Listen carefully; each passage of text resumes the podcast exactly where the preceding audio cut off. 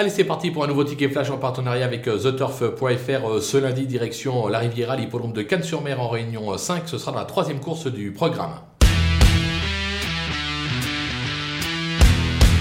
Dans cette épreuve, on va tenter un petit euh, couplet euh, gagnant placé de deux chevaux, un petit coup de poker en tête avec le numéro 2, euh, Gauthier de Mafran, qui n'est pas tous les jours, qui reste sur une probante troisième place. Juste avant, c'était une disqualification, mais avant, il y avait plusieurs succès. L'avantage, c'est que le cheval s'élance en tête, pas de rendement de distance. J'ai la sensation qu'il peut faire un numéro. Il faudra toutefois aller battre le numéro 7, Gaucho JL, qui sera le grandissime favori, qui rend 25 mètres.